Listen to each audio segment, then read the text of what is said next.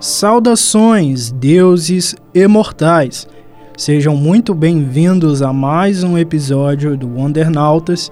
E o tema de hoje é um pouco triste, mas eu espero é, não manter essa aura de, de tristeza, de angústia, porque trata-se de um tributo à morte de um grande escritor, quadrinista, artista do mercado de quadrinhos, mas também uma grande influência, acredito, para a cultura pop como um todo, Jorge Pérez. Falaremos sobre o legado e o potencial inspirador desse grande artista que nos deixou alguns dias, como que ele conseguiu e foi capaz de dialogar com diversas questões como intolerância religiosa, violência contra a mulher, vício em drogas, suicídio e outras coisas que são pesadas, mas são necessárias muitas das vezes é, a serem discutidas e introduzidas na cultura pop, né? Ele é um grande exemplo de como fazer isso de forma humanizada, de forma consciente e de forma eficaz, trazendo muitas histórias é, impactantes, mas também divertidas e, e, e que agregam tanto quanto informação, tanto quanto entretenimento. Tudo isso após a vinheta.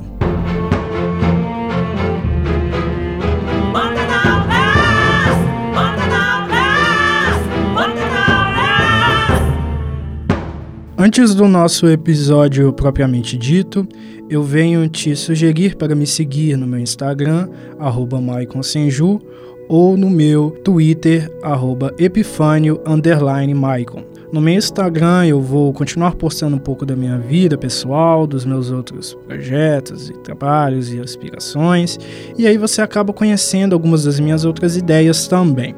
É importante que você, se possível, me escute na Aurelo, a partir de 70% do episódio ouvido por um streaming, é, você vai estar me remunerando sem pagar nada, porque o aplicativo é gratuito, a plataforma é gratuita e você vai estar ajudando imensamente ao meu trabalho.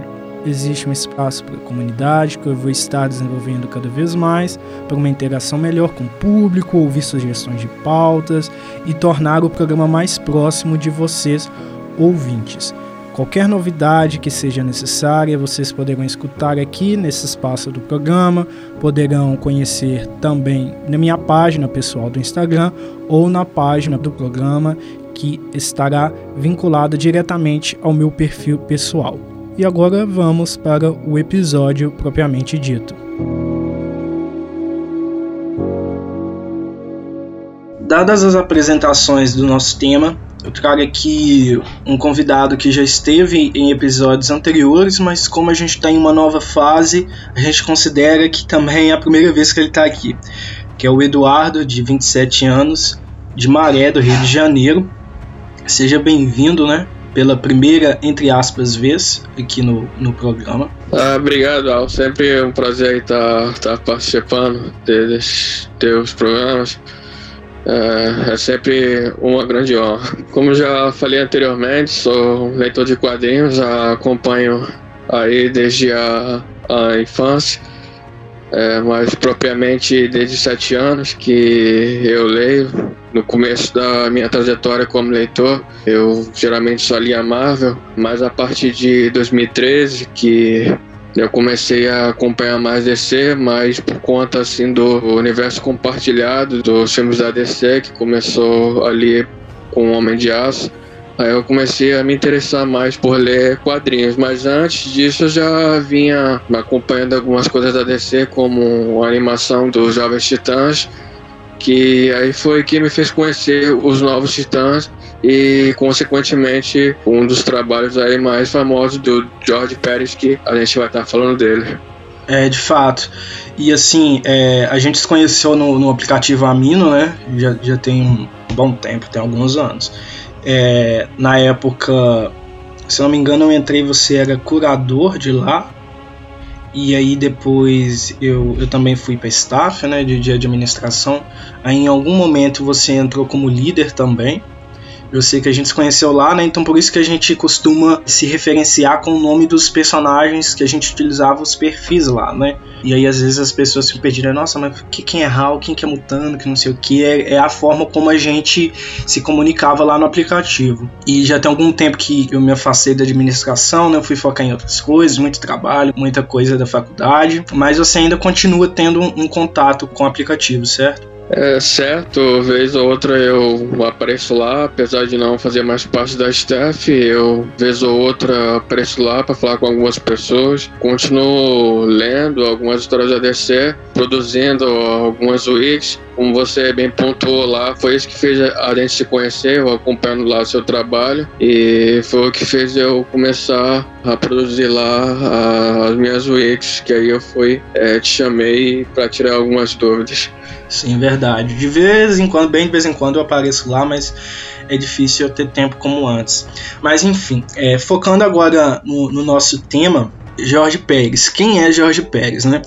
Ele nasceu em 9 de junho de 1954 em Nova York, nos Estados Unidos, e faleceu recentemente em 6 de maio de 2022 em Sanford, na Flórida, também nos Estados Unidos.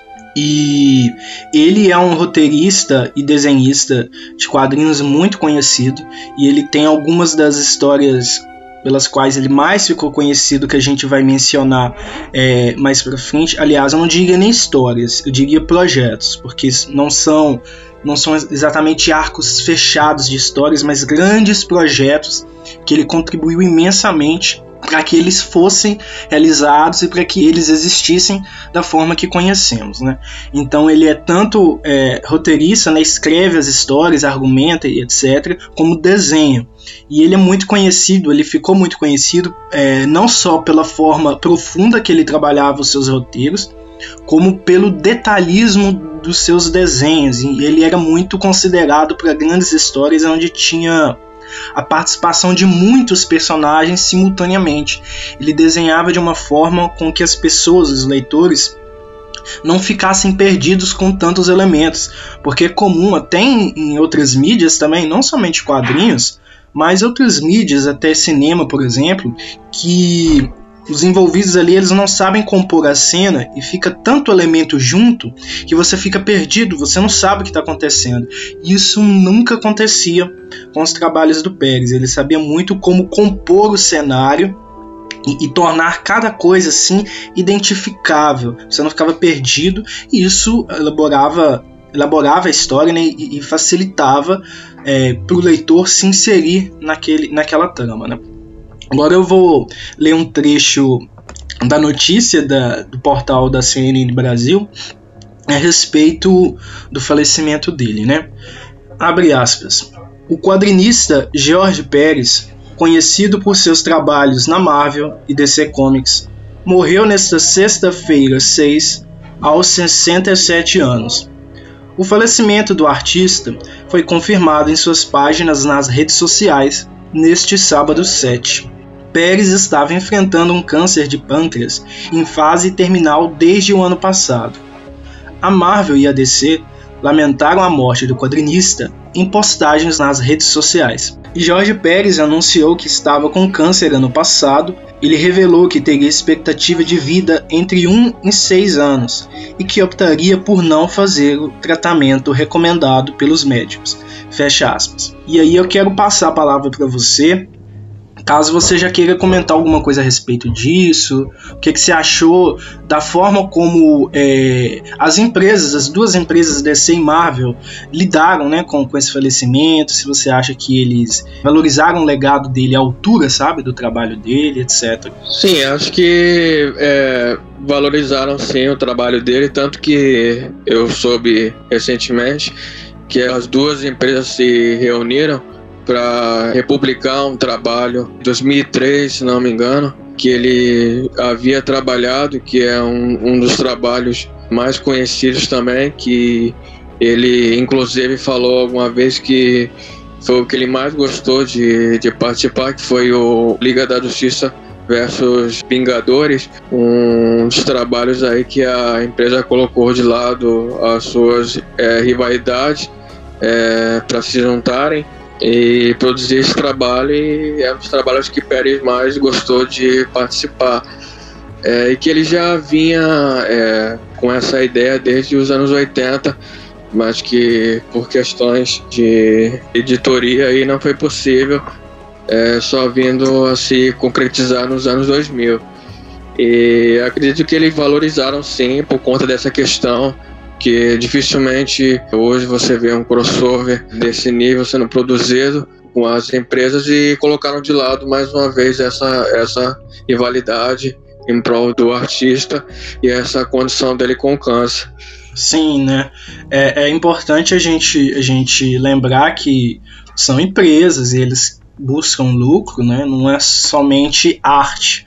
É, a gente tem que sempre lembrar disso e, e mesmo assim é, em momentos né, desse porte, as duas empresas costumam se comportar de uma maneira digna, sabe? Reconhecendo o trabalho dos envolvidos, das pessoas ali que colaboraram para que muitas coisas ocorressem ali de trabalho, de execução mesmo, dentro das atividades dessas próprias empresas. Né? Acho que é importante, de fato, grandes corporações trabalharem de forma humanizada, reconhecer o valor dos seus funcionários, dos seus artistas, porque isso até incentiva o trabalho de outras pessoas, né? o interesse de outras pessoas em contribuir com essas empresas. E aí, avançando um pouquinho, eu já quero fazer a primeira menção assim que eu considero muito importante a respeito do Jorge Pérez, que é o fato dele ter sido é, junto do Marvel Wolfman o criador, né,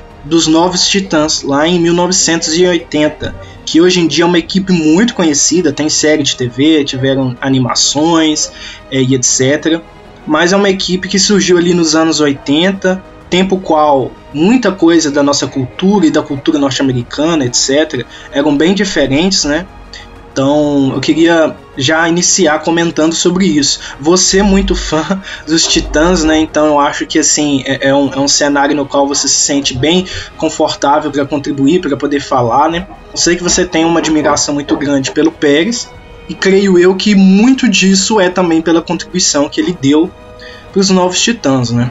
Sim, é, tenho uma profunda admiração pelo Pérez, como você bem falou, que foi o primeiro trabalho dele assim na DC que eu pude acompanhar e começar a me interessar é, de fato por uma série de questões. É, é assim a parceria dele com o Marvel Wolfman foi essencial para revitalizar a equipe que já havia nos anos 60, 70 é, passando por uma série de altos e baixos, é, por outros é, roteiristas, e foi uma aposta que a dupla fez ali nos anos 80 para revitalizar essa equipe que eles acreditavam que os leitores pudessem é, ali se identificar com os personagens. É, ali, como a gente pode bem ver ali no começo da, da passagem dos dois, é, a gente vê ali muitos dilemas, muita, muitos confrontos pessoais é, entre os personagens que muitos leitores poderiam se identificar também porque muito além de uma história de super-heróis, é, de jovens que se reuniam para combater o crime, ali eles tinham esses problemas pessoais é, entre os personagens que a, ajudaram ali a, a, os leitores também, que apesar de tudo, é, além dos heróis é, serem assim, combatentes do crime também eram pessoas também como nós e isso com certeza ajudou ali a fazer sucesso e também a rivalizar com outro grupo da época também que era os X-Men. Então é, já começa a minha admiração pelo roteirista a partir disso, né? Que resolveram apostar em algo que os outros editores na época não acreditavam, pensavam que não fosse dar certo e agora eles são dos maiores grupos conhecidos por conta dessa dedicação, carinho que os autores tiveram para botar esse amor do que faziam nos personagens. A gente quase não vê isso muito atualmente. É, uma vez ou outra com algum artista, mas o Pérez assim foi essencial para a construção desses personagens que a gente admira aí até hoje, que fizeram muitas leituras se identificar com os quadrinhos também. Assim, eu acho importante quando você fala sobre essas questões, né, é, de como o, o, as histórias dos Titãs representaram ali personagens, e, e, aí a gente pensa a respeito de vivências e experiências jovens, né? E tem até um, um, uma reportagem que eu escrevi que também foi é, inspiração e, e base para um outro episódio que eu já gravei, mas ainda não lancei. Acredito que vai ser o próximo depois desse, né? O, o episódio seguinte, que fala muito sobre a, a construção do Asa Noturna como um personagem um, um homem sexy assim para as pessoas, né? E como muito disso veio justamente do trabalho do Pérez e do Marv Wolfman nos quadrinhos dos Novos Titãs, porque o Dick Grayson era um personagem antecessor, né? a essa equipe, mas ele teve uma nova cara e dentro dos novos Titãs tinha muito aquela coisa da identidade, de deixar de ser de estar na sombra de um tutor para encontrar seu próprio caminho, construir sua própria identidade, e é uma coisa que tem muito a ver com, com os jovens né, da vida real.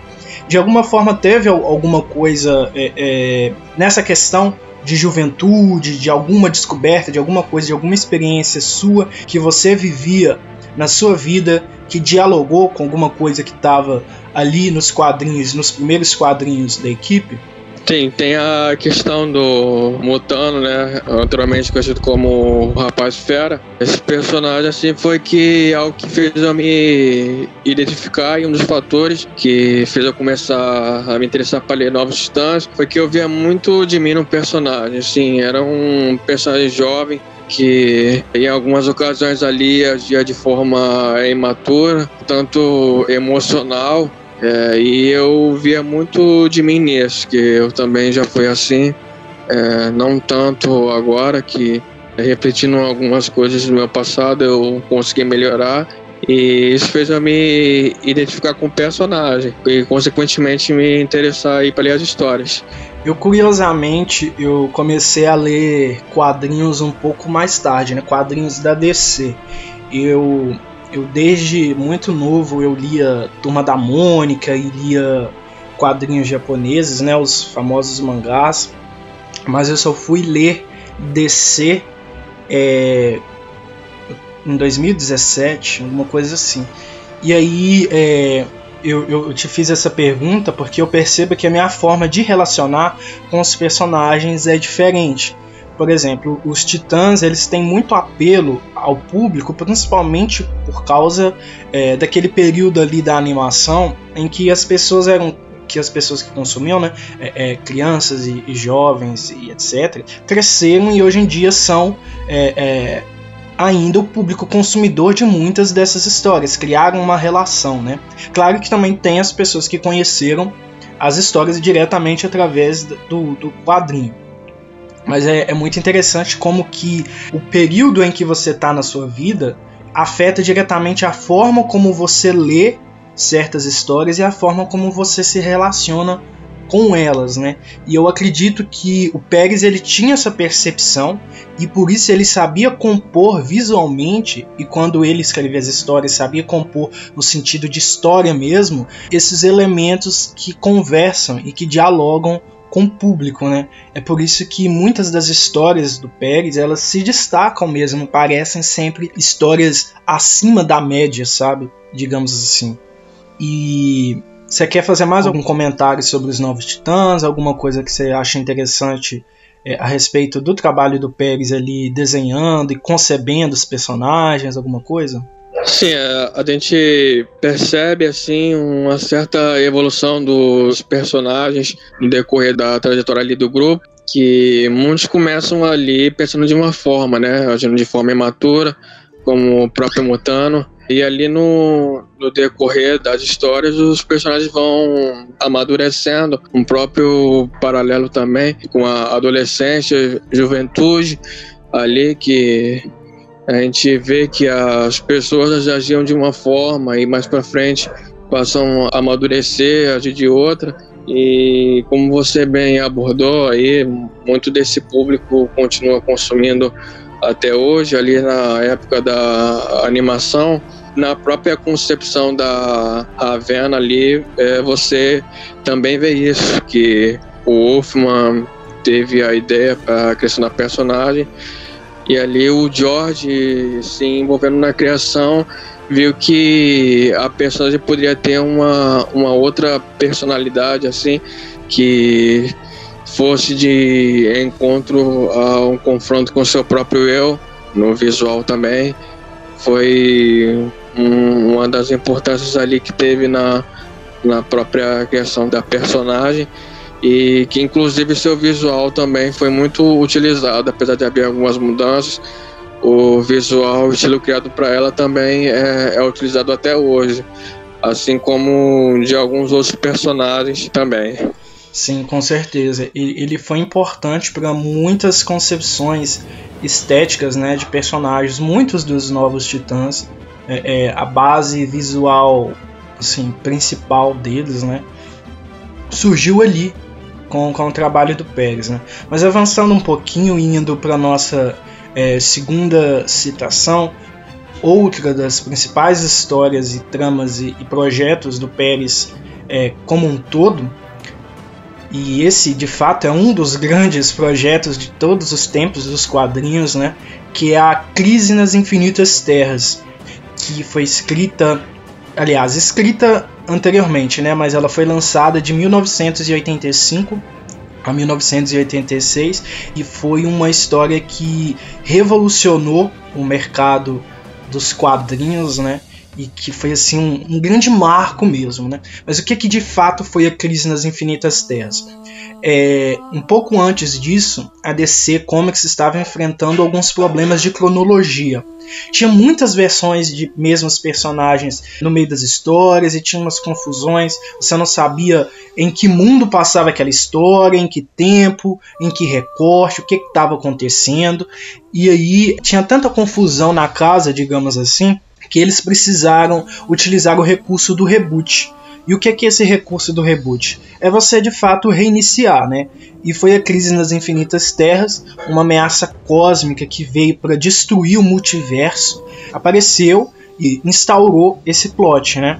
O temido anti-monitor surgiu ali devorando diversas terras e aí os heróis precisaram se unir para poder salvar alguma coisa, né? E depois desse evento se instaurou a nova Terra, New Earth, que por muito tempo foi a realidade principal ali da DC e permaneceu dessa forma, com uma única Terra, sem universos paralelos da maneira como se entendia anteriormente. Claro que ao longo dos anos, algumas outras histórias começaram a flertar com o multiverso, etc., mas levou um tempo até esse conceito ser resgatado por definitivo.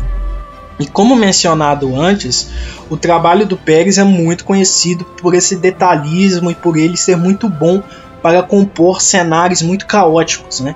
E ele foi extremamente fundamental para crise nas infinitas terras não ser simplesmente uma loucura completa, porque tem muitas cenas, muitos momentos que tem uma composição muito grande, sabe, de personagens e de elementos, e mesmo com o trabalho dele, às vezes você fica até um pouquinho perdido. Então imagina se não fosse o Pérez, né? Acho que seria muito, muito do que temos de crise nas infinitas terras seria assim ilegível, porque os elementos visuais também são lidos, né? Também compõe a história. Se você não entende o que está acontecendo visualmente em um quadrinho, pelo menos, você não vai conseguir entender a história. Mas eu, eu quero que você também comente sobre a Crise nas Infinitas Terras, quando que você leu pela primeira vez, qual foram as suas impressões, principalmente é, falando a respeito do trabalho do Jorge Pérez nas tramas ali da crise. Dá para perceber ali a, a, importância que o Pérez teve durante essa publicação da crise, porque é, o trabalho dele com o, o Wolfman vinha fazendo muito sucesso, né? Então a, a editora DC precisava de uma equipe, de uma dupla que trabalhasse em sincronia ali como o Wolfman Pérez e por causa disso ali eles acabaram se envolvendo nesse grande projeto aí que, que foi a crise, que foi modelo de formato para muitas outras sagas que vieram depois. É, a gente consegue perceber isso que geralmente as sagas que são feitas são com autores que é, geralmente trabalharam algum tempo juntos e fizeram sucesso em algumas histórias. A gente pode citar como exemplo a fase do Lanterna Verde, do novamente citando Geoff Jones e, e é, Ivan Reis, porque era uma dupla ali que vinha apresentando um trabalho excepcional e que ali ajudou a desenvolver a saga Noite Mais Densa. E a gente vê que os autores tiveram, assim, principalmente o Pérez, na concepção assim, de desenvolvimento de sagas, é, foi muito por conta desses, desses trabalhos deles que, que eles fizeram, que se tornaram um exemplo. Assim, a gente pode citar também a saga Crise Infinita, que também teve é, participação dele, é, ainda que pouco. É, a gente vê o reconhecimento que o artista teve através do tempo, assim, é, e que ajuda a, a gente a admirar ainda mais o artista, né? Que geralmente é, muitos poucos artistas assim trabalham nas histórias, alguns mais esquecidos, outros são mais lembrados, e a gente vê a importância que o Pérez teve para a indústria de, do, dos quadrinhos, porque é uma pessoa que fazia por amor, né? A gente já dificilmente vê um artista ou roteirista atualmente fazendo o que faz por amor. E a gente percebe isso porque, é, lendo a história dele assim na infância, a gente descobre que era algo que ele fazia desde pequeno, né? E que foi desenvolvendo assim na fase adulta dele e posteriormente na assim na sua meia idade é algo que ele continuou fazendo é, justamente porque ele gostava de fazer isso e esse amor a gente vê nas obras como a citada Crise nas Infinitas Terras e aí o crossover entre DC e Marvel. É, a gente sempre vê essa é, dedicação e amor por parte do artista no, no, nos seus trabalhos e que, como você falou, é, ajuda a, a destacar aí eh, os trabalhos em que ele participou.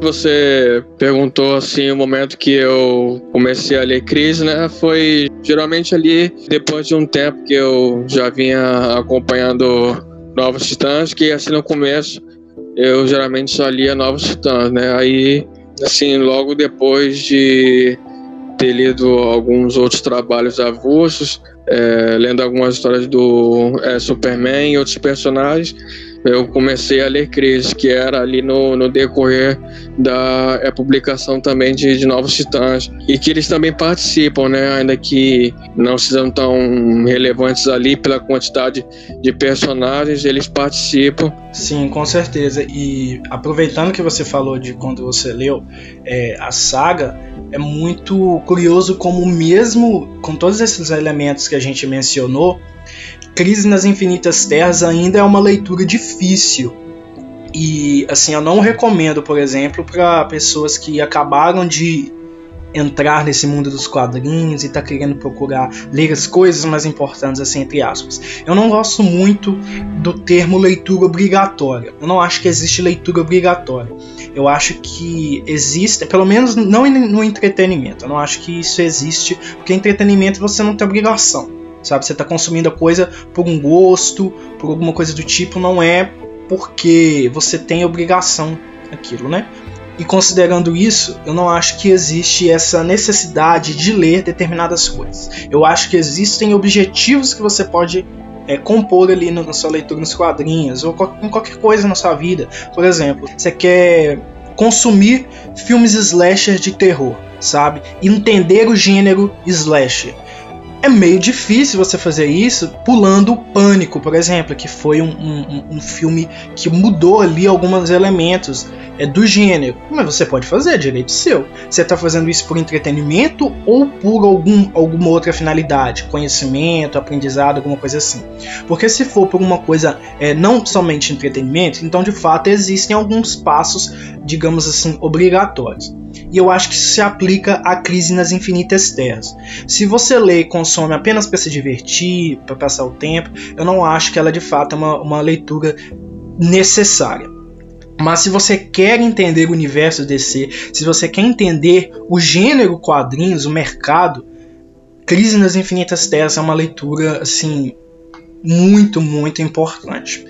É, e seguindo para o nosso próximo tópico, já que a gente falou muito sobre esse amor né, do artista envolvido em suas tramas, eu acho importante a gente mencionar o outro projeto pelo qual ele é muito conhecido, que é a, a renovação né, da Mulher Maravilha pós-crise nas Infinitas Terras.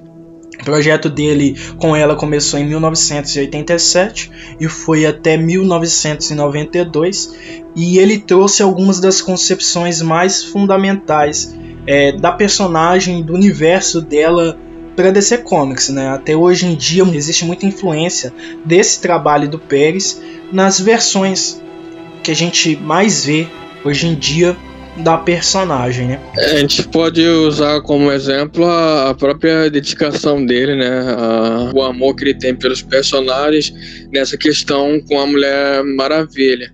Como você bem pontuou aí, é um dos trabalhos dele que é mais importante também depois de Novos Titãs. E ali, por, depois da crise, a editora estava tendo dificuldade em é, encontrar uma outra equipe criativa para trabalhar com a Mulher Maravilha no seu reboot.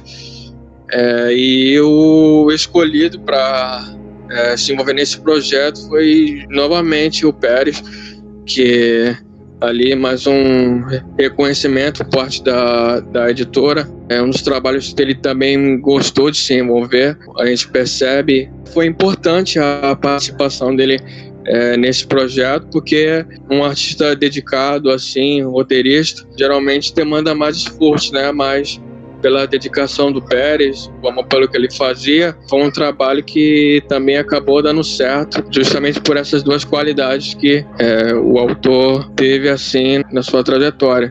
E pude ver ali uma certa dedicação também por parte dele é, nesse trabalho. Inclusive, muitos outros roteiristas que vieram depois, é, nós podemos citar aqui é, o Greg Hooker, que também se inspirou em muito do que ele fez antes no, no seu começo com a personagem.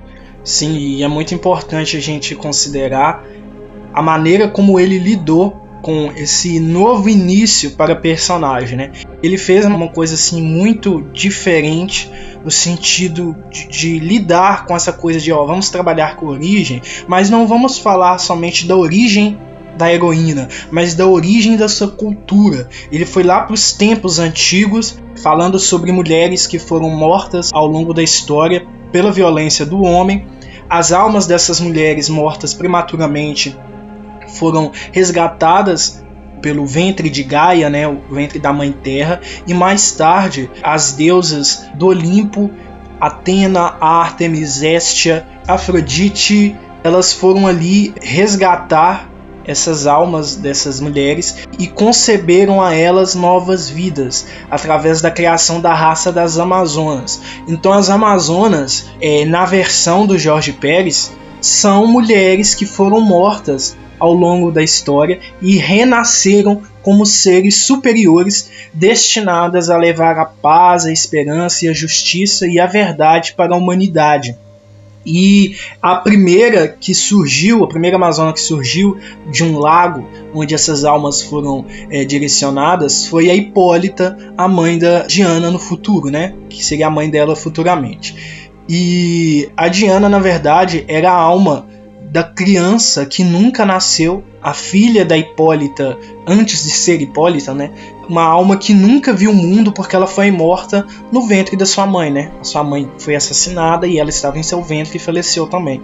Então isso, isso diz muito sobre o desejo da Diana por conhecer o mundo externo, além da Ilha Paraíso, e se aventurar, viver de verdade e ao mesmo tempo se doar pela humanidade e por tudo que existe, né?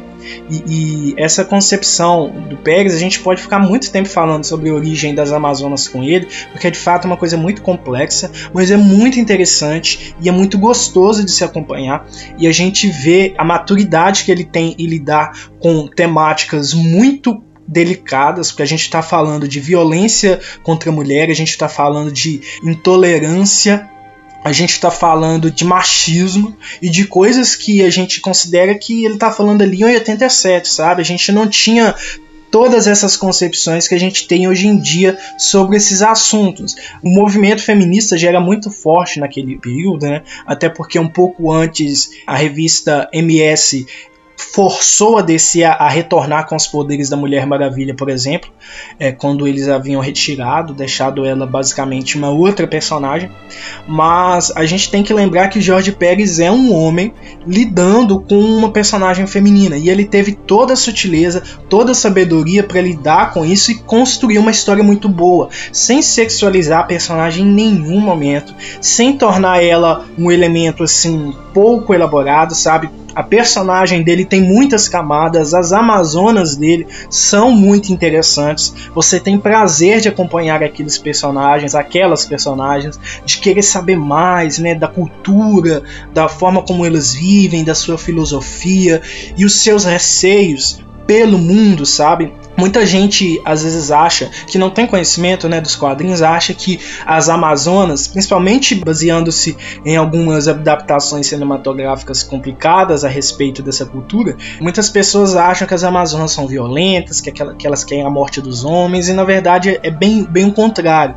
Elas gostariam que o mundo fosse melhor, só que por um, por um, um, episódio ali narrado pela história do Jorge Pérez, elas percebem que às vezes a humanidade nem sequer merece seu esforço, e aí elas se exilam em Temícera, e a Mulher Maravilha que toma para si essa missão de levar todos os ideais que deram vida às Amazonas para o mundo. Ela tomou para si a missão do seu povo e levou adiante toda a dor e toda a dificuldade com isso. E as Amazonas do Pérez, elas têm muito receio dos homens, do mundo dos homens especialmente, pelas marcas das violências né, que ficaram nelas. Algumas Amazonas específicas específicas sofreram mais, né? Violência sexual, violência física, psicológica.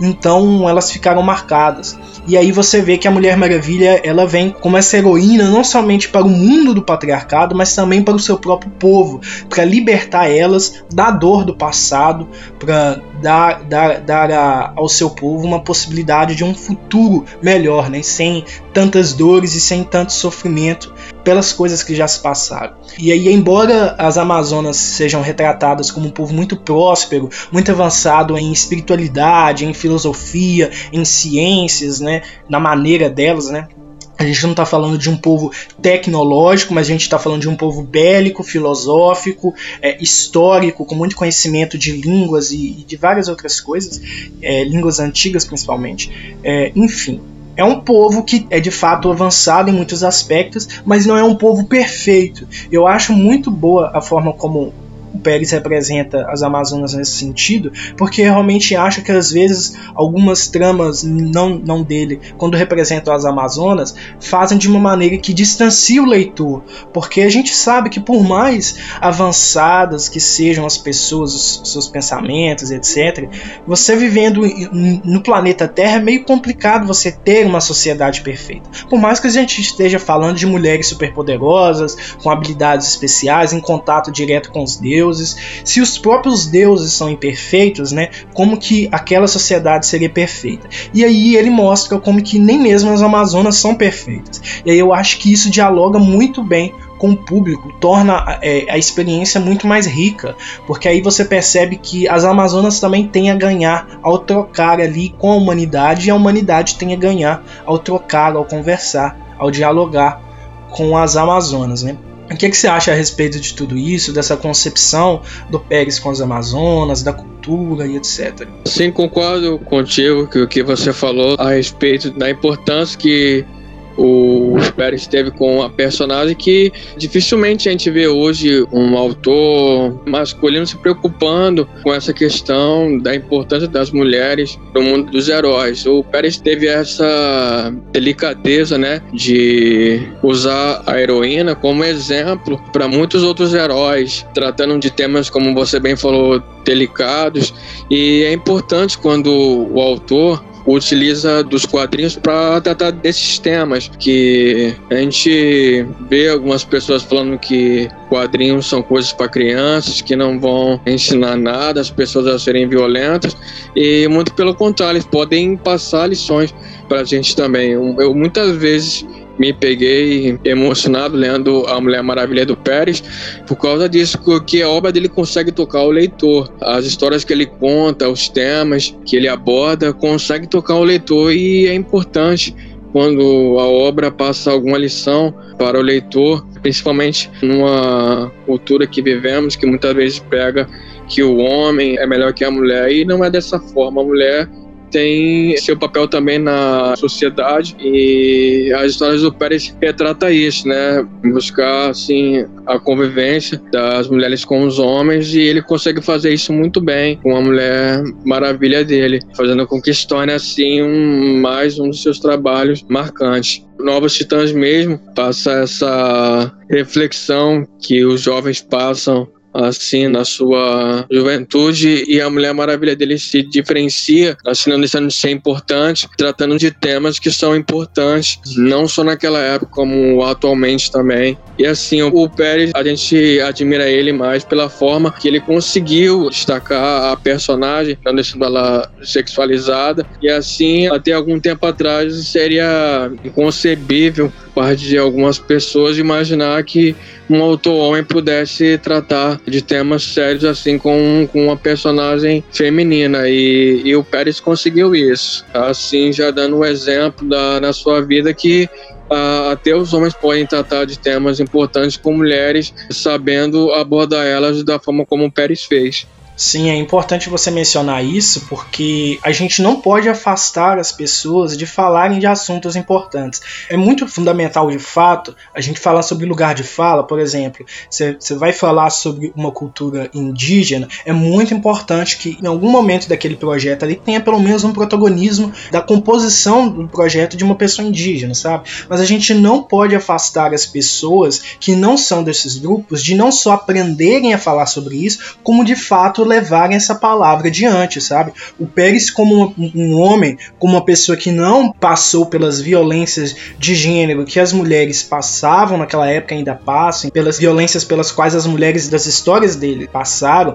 é muito importante um homem estar falando sobre isso para ensinar para os outros homens que também devemos falar sobre isso. Só que eu acredito que, que o Pérez deve ter pesquisado, deve ter procurado mulheres da vida dele para poder compor isso de uma forma melhor. Então, de fato, também não é simplesmente você chegar lá e falar assim, ó, eu quero ser inclusive, eu vou falar sobre um assunto que eu desconheço totalmente e vou falar qualquer groselha, sabe? Você tem que pesquisar, você tem que se informar, você tem que ter um certo cuidado para lidar, mas isso eu acho que é com qualquer coisa. A gente não pode ser negligente quando estamos compondo uma história, porque histórias têm impacto, elas influenciam as pessoas. E eu acho que um dos principais marcos do trabalho do Pérez é justamente ele entender que essas suas tramas elas têm impacto, né? Então ele buscava falar daqueles temas de uma forma consciente. Você percebe que ele pesquisou sobre aquilo, ele se informou sobre aquilo, ele não fez de qualquer maneira. Né? E aí, para a gente ir, ir finalizando aqui, eu quero ler um trecho da carta de despedida do Jorge Pérez para a personagem, para Mulher Maravilha, na última edição conduzida por ele da personagem em 1992. E essa mensagem ela é inserida dentro da história como se de fato fosse é, é, é, uma mensagem de um roteirista ali das publicações envolvidas com a personagem no mundo fictício mesmo. Né? Abre aspas. Querida princesa Diana, queria apenas que soubesse o quanto sou grato por ter me deixado documentar suas aventuras, e é com grande tristeza que devo anunciar minha partida da série da Mulher Maravilha. Aprendi muito nesses últimos anos e gosto de pensar que sou uma pessoa melhor por ter seguido suas aventuras. Espero ter feito justiça às suas proezas. Como tantas vezes acontece na vida, é hora de seguir adiante para começar a trabalhar no próximo capítulo do livro da vida. Uma imagem recorrente que haverá de notar em minha última edição. Deixo-a nas capazes mãos de William Messner Loebs, sobre quem talvez queira pedir uma opinião à sua nova amiga Senhora Destino e da talentosa Jill Thompson. Bem, chegou a minha hora. Estou feliz por suas últimas atribulações terem se resolvido e espero que seu futuro se prove menos perigoso. No seu ramo, sei que parece improvável, mas torcer não faz mal algum. Cuide-se, princesa Diana. E como dizem em Temícera, que a glória de Gaia esteja contigo. Felicidades. Fecha aspas. A gente consegue sentir emoção nessas palavras dele, né? Tanto que é uma mensagem como se estivesse falando com uma pessoa real, né? Uma das coisas que faz admirar o Pérez, assim, é, como já falei nas outras vezes, é a dedicação, o amor que ele teve com os personagens, principalmente a Mulher Maravilha, o nome da personagem ficou atrelado ao próprio nome dele, não ao do criador. Tanto que você falar de Mulher Maravilha hoje, você logo lembra do Pérez. A gente consegue sentir emoção que o autor realmente se importava com a personagem. E a gente também consegue sentir essa partida, querendo que o autor continuasse trabalhando com ela. Eu fiquei imaginando o Pérez atualmente trabalhando com a personagem, produzindo as histórias que ele fazia naquela época e passando mais lições, como o que ele fez com a Diana naquela época. Seria bom ver o artista trabalhando atualmente com ela, da forma como ele se dedicou e se preparou para isso. É uma coisa bonita de se ver, né? É, o autor se portando com os personagens que trabalha e passando o um máximo de lições para nossa vida pessoal atualmente. Sim, com certeza. Eu acho que, que é muito perceptível de fato esse afeto dele nas palavras. E aí a gente vê como que se escreve, como que se trabalha no sentido artístico, né? Você tem que ter amor pelo que você faz, mas eu acho que isso também se leva para outras áreas de outras profissões. Eu acho que o amor, quando você aplica isso em sua vida, faz total diferença no trabalho que você entrega. E eu acho que é isso, sabe? Ele transformou a Mulher Maravilha, mas a Mulher Maravilha também o transformou de volta. Porque essa relação de amor com seu trabalho faz isso, sabe? Ele trouxe uma grande contribuição para o mundo dos quadrinhos com a Mulher Maravilha, com outras obras também, mas isso retornou para ele e o transformou de alguma maneira. E é de fato uma perda muito triste o falecimento dele, né? Mas por outro lado, a gente espera que ele esteja descansando, independente de qual a sua crença, sabe? Você ouvinte, é, a gente torce para que ele tenha partido para evitar o sofrimento, porque era uma doença de fato muito destrutiva e então o descanso realmente era a opção mais humana, mais justa para ele. Mas ao mesmo tempo eu sei que também é muito complicado a gente falar sobre isso, né? O sofrimento dos familiares e das pessoas que queriam ver mais trabalhos dele, né? Como você, como eu também gostaria de ter visto. Mas são coisas que acontecem, né? Que não tem como a gente lidar de outra forma além de simplesmente aceitar, né? Porque acredito que a morte não é o fim de tudo, mas esse não é palco central da discussão de hoje. Eu acho que o mais importante é de fato o que a gente fez aqui, que é falar um pouco sobre as contribuições dessa pessoa, os temas que ele abordou, a forma como ele transformou o mercado e a forma como ele certamente inspirou outros artistas através das suas obras, né? E aí eu quero te passar a palavra para considerações finais, para a gente ir finalizando o episódio. Alguma coisa que você queira acrescentar, que você queira trazer de, de discurso final aí. Primeiramente, gostaria de estar te é, agradecendo pela oportunidade de estar participando aqui e falando do Pérez, que por quem eu tenho profunda admiração e que me fez aprender a, a gostar também de outras obras. Como eu já havia falado, eu geralmente só lia Novos Titãs, mas com a Mulher Maravilha dele, eu passei a acompanhar outras obras também feitas por ele é, e gostaria de deixar aqui as minhas dedicações para um dos melhores autores aí que já viveu e que ensinou lições pra gente através dos personagens com que trabalhou. Gostaria de estar indicando algumas obras que ele já trabalhou, que vão permitir a você que está ouvindo conhecer também um pouco mais do trabalho dele. E as obras que eu indico é Novos Titãs, Mulher Maravilha, Liga da Justiça versus Vingadores, e um outro trabalho que ele fez particularmente para Marvel, que foi Desafio Infinito,